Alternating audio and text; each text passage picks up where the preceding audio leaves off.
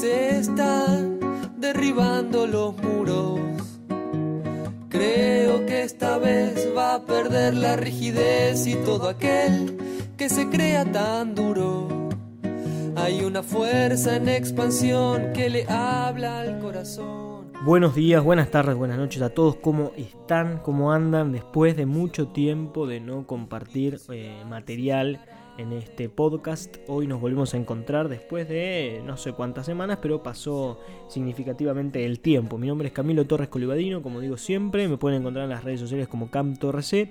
Y este podcast, la verdad es que ya no sé bien qué es, porque bueno, ha cambiado, ha mutado, pasé por tantos temas que no sé muy bien cuál es la identidad, pero por lo pronto suelo presentarlo como un anotador en voz alta, es decir, se me cruza una idea por la cabeza, eh, gran parte es conversando con el grupo de amigos que nos solemos juntar y también con mis alumnos cuando estoy dando clases surgen temas, como por ejemplo el de hoy de Santiago Maratea, tenía que explicar en cuarto año la cuestión de el servicio, la vocación, la vocación y el servicio, y digo, ¿cómo caramba hago para que esto resulte significativo para los chicos? Para que no sea otra vez hablar del que hay que ser buena gente, de que hay que, de que, hay que ayudar al que no tiene, de que si tenés un estatus de privilegio o de comodidad, como quieras verlo, depende de tu perspectiva filosófica, eh, tenés que mirar también para los costados y quizás también para abajo. Digo, ¿cómo hago? Bueno, y me encontré con esta campaña solidaria que Santiago Maratea hizo.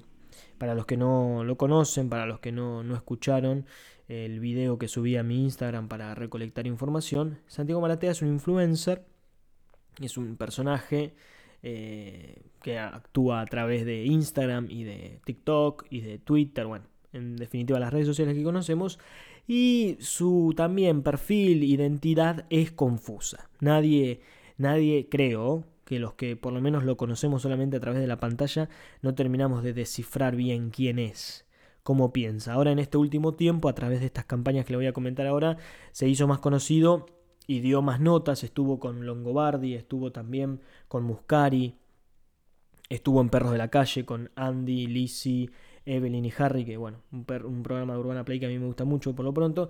Entonces ahí como que explicó un poco más su movida, ¿no? Em, pero lo pronto está en que en este último, lo pronto es que durante este último tiempo eh, ganó, podríamos decir, muchos, muchos seguidores. Actualmente tiene un millón y medio. Yo recuerdo que cuando empezó la campaña para comprarle las ambulancias, que fue la primera que yo me enteré, por lo menos sé que antes hizo otras, eh, tenía 600 mil seguidores aproximadamente. Es decir, casi un millón de seguidores ganó por este nuevo perfil que le dio a su perfil de Instagram y que al parecer, por lo que también estuvo contando en PH, desde chiquito tenía como intención y motivación el hecho de repensar algunos paradigmas establecidos. Bueno, a través de esta movida ganó, adquirió, sumó, como quiera llamarle, un millón de seguidores aproximadamente.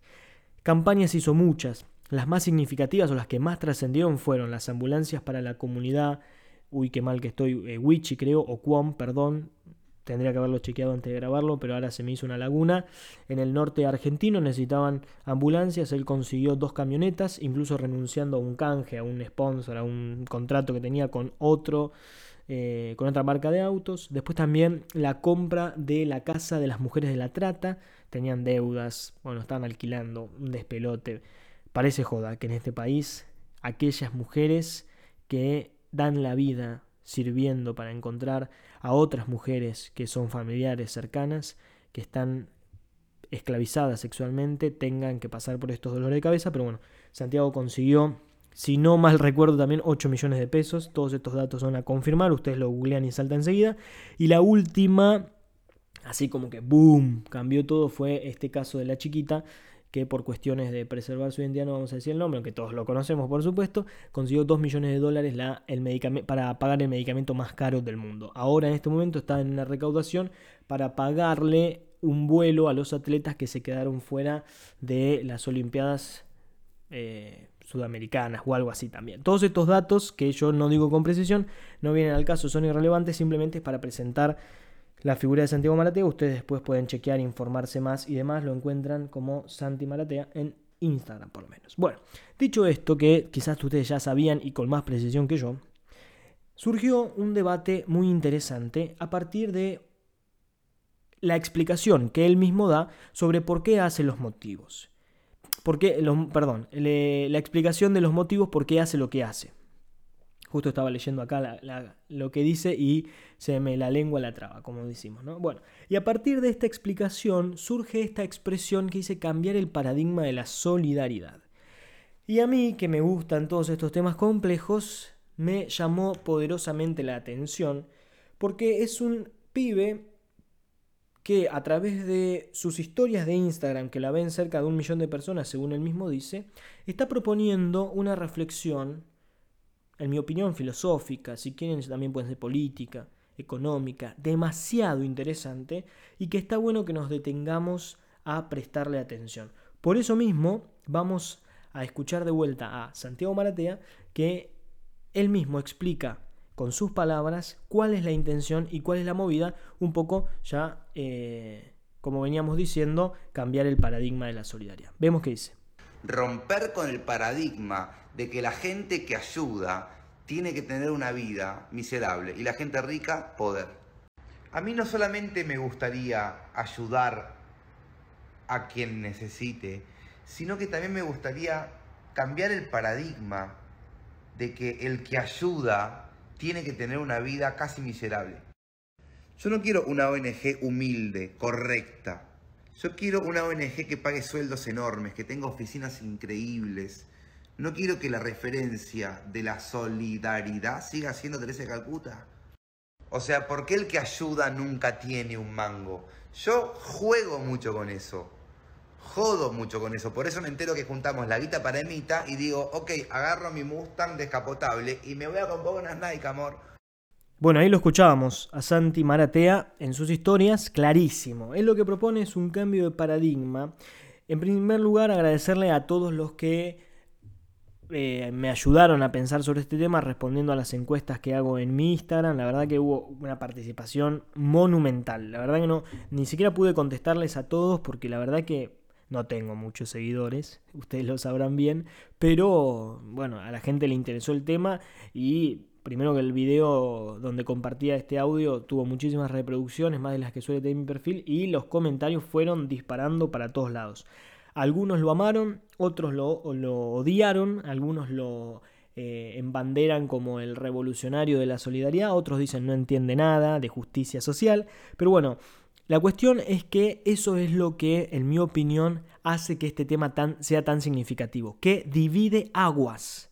Nunca me encontré con un tema que tan marcada deje las opiniones y los puntos de vista. Hay un gran número que está a favor de Santiago, que le gustó la propuesta, y hay otro que no. Ojo, aclaración. Acá no estamos diciendo que estemos los que están en contra, mejor dicho, están en contra de que haya eh, adquirido el medicamento más caro del mundo para esta niña, pobrecita, ¿no? Que cómo iban a ser los padres si no, existía esta movida. Por supuesto que no, eso lo damos de, por descontado, digamos. Agradecidísimos que se pudo conseguir el medicamento y que se pudo pagar, lo mismo con la casa, lo mismo con las ambulancias y todas las otras movidas solidarias que hace Santi Maratea.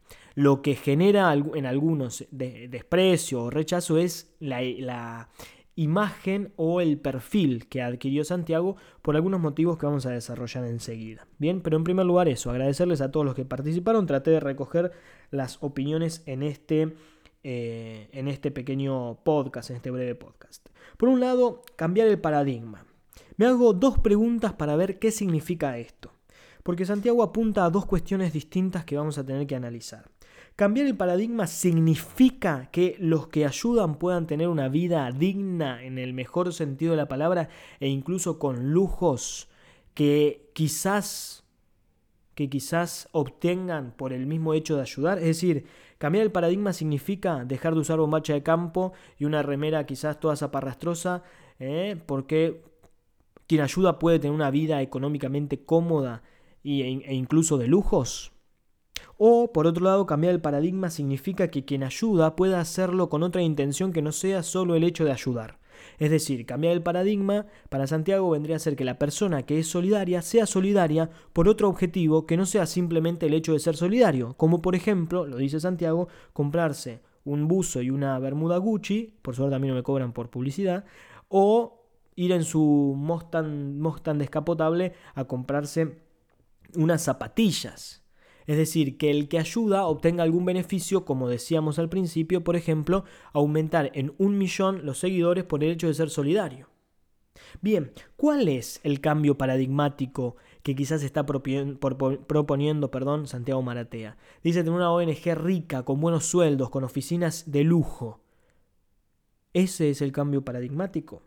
Algunas opiniones o algunas objeciones que se despertaban frente a esto eh, entre los que participaron de las encuestas es que Santiago confunde solidaridad con caridad. Él siempre aclara que no es caridad, que no lo hace por filantropía o ni mucho menos por amor a Dios o al prójimo desde una espiritualidad cristiana o desde la fe que ustedes quieran.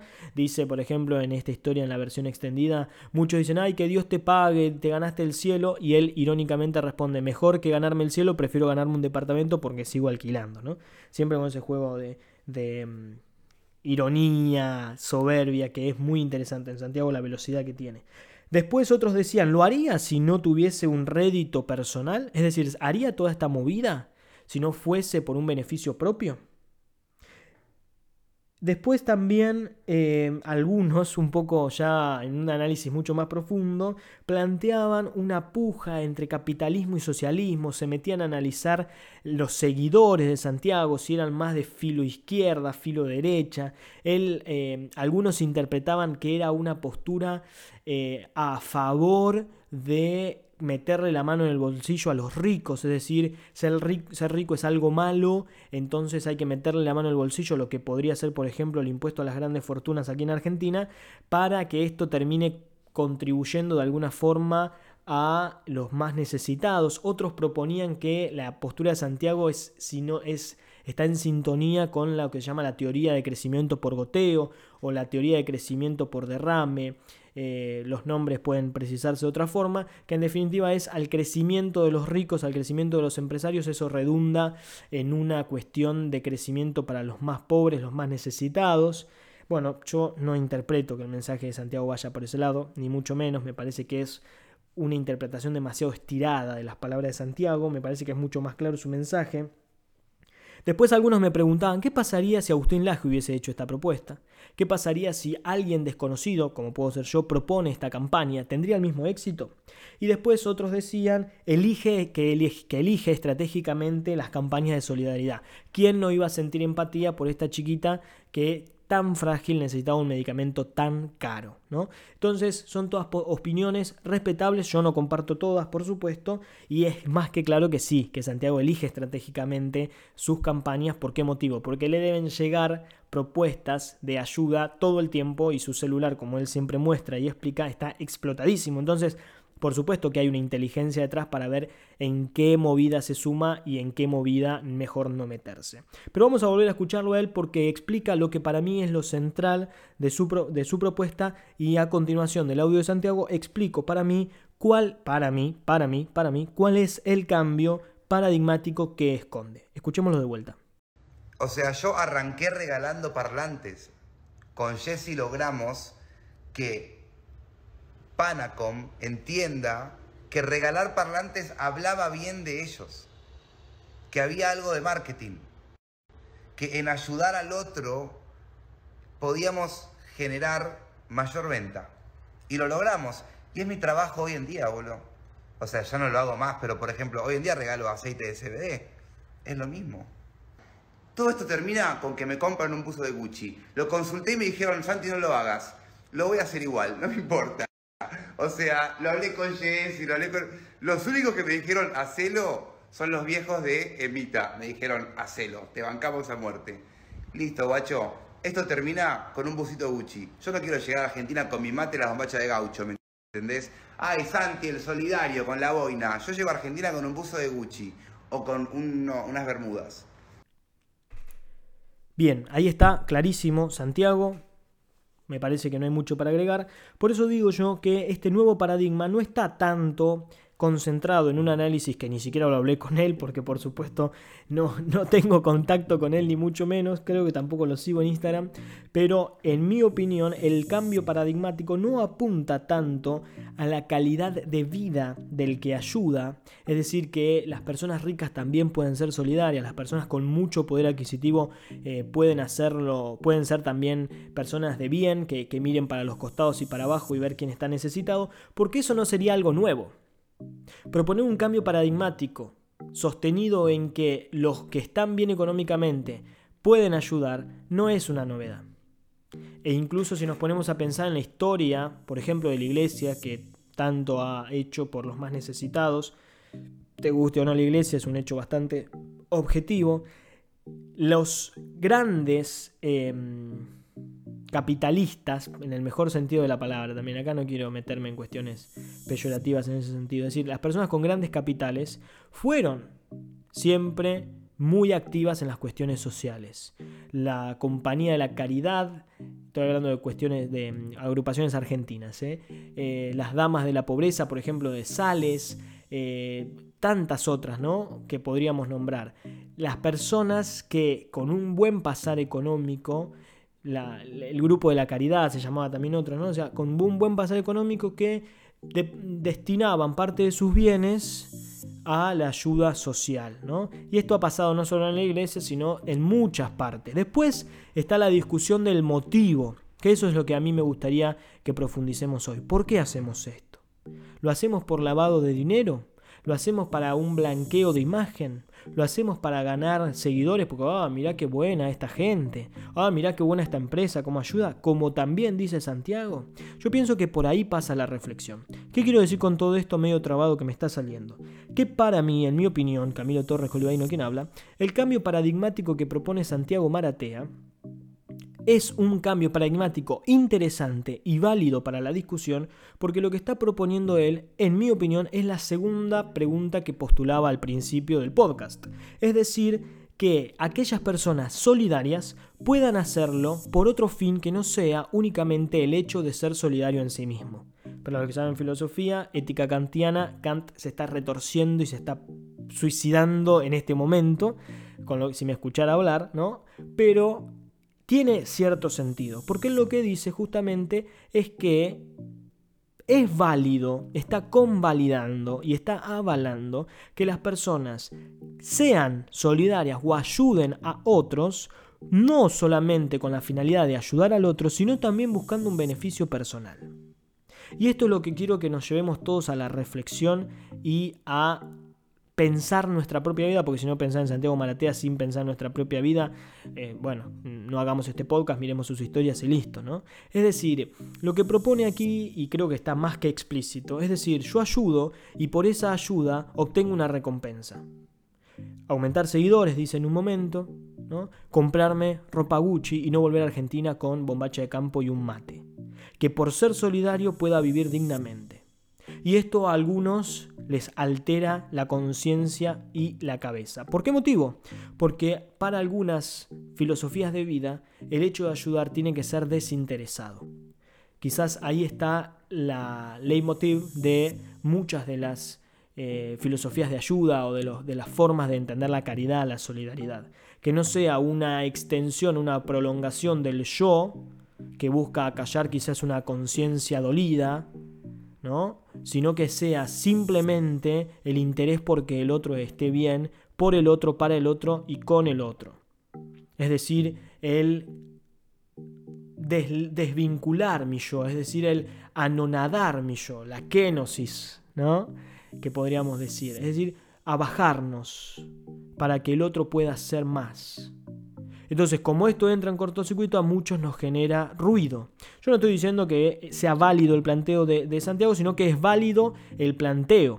No, lo convalido, sino que convalido la pregunta. ¿Es lícito pensar un espectro de solidaridad en donde la motivación esté puesta en mi interés y no en el otro? ¿Hay una mercantilización del otro? ¿Hay una capitalización de las relaciones de ayuda?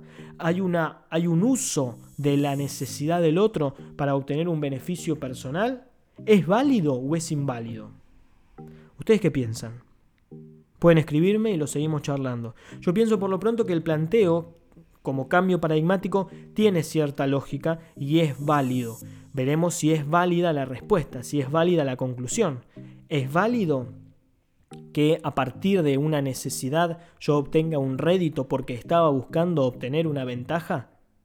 Veremos. Cada uno puede opinar lo que piense. Aquí no queremos dar respuestas prefabricadas ni solucionadas, sino que simplemente queremos abrir el debate. Simplemente cierro con una cuestión. ¿Qué me queda para mi vida? ¿Qué me queda para como enseñanza de todo esto? Primero el cambio de perspectiva.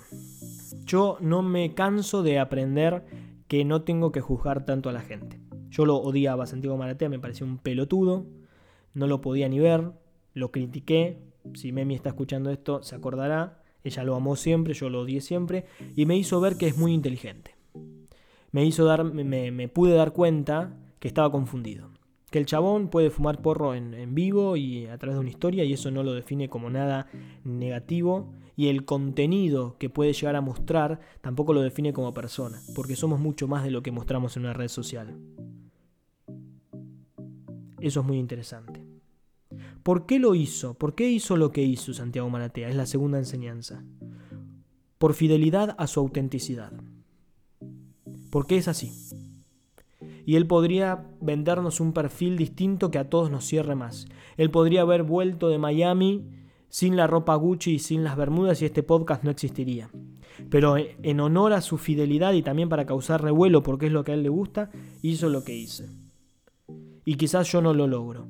Por eso también es una enseñanza que me deja, ¿no? El valor que tiene nuestra autenticidad y la fidelidad a lo que somos, a lo que pensamos y a lo que mostramos de lo que somos.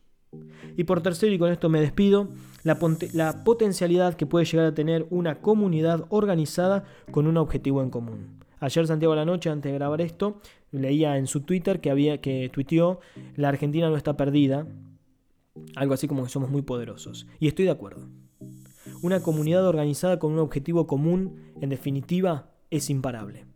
Lo demostró con las ambulancias, lo demostró con la Casa de las Madres de la Trata, lo demostró con el medicamento más caro del mundo, ahora lo está demostrando con los Juegos Olímpicos y lo va a seguir demostrando, pero no, lo importante acá no es que Santiago nos lo demuestre, sino que nosotros podamos hacer algo para contribuir a crecer en esas potencialidades que en definitiva contribuyen justamente, valga la redundancia, a la formación de una sociedad más justa, una sociedad más equitativa, una sociedad que se plantee objetivos en común persiguiendo el bien común.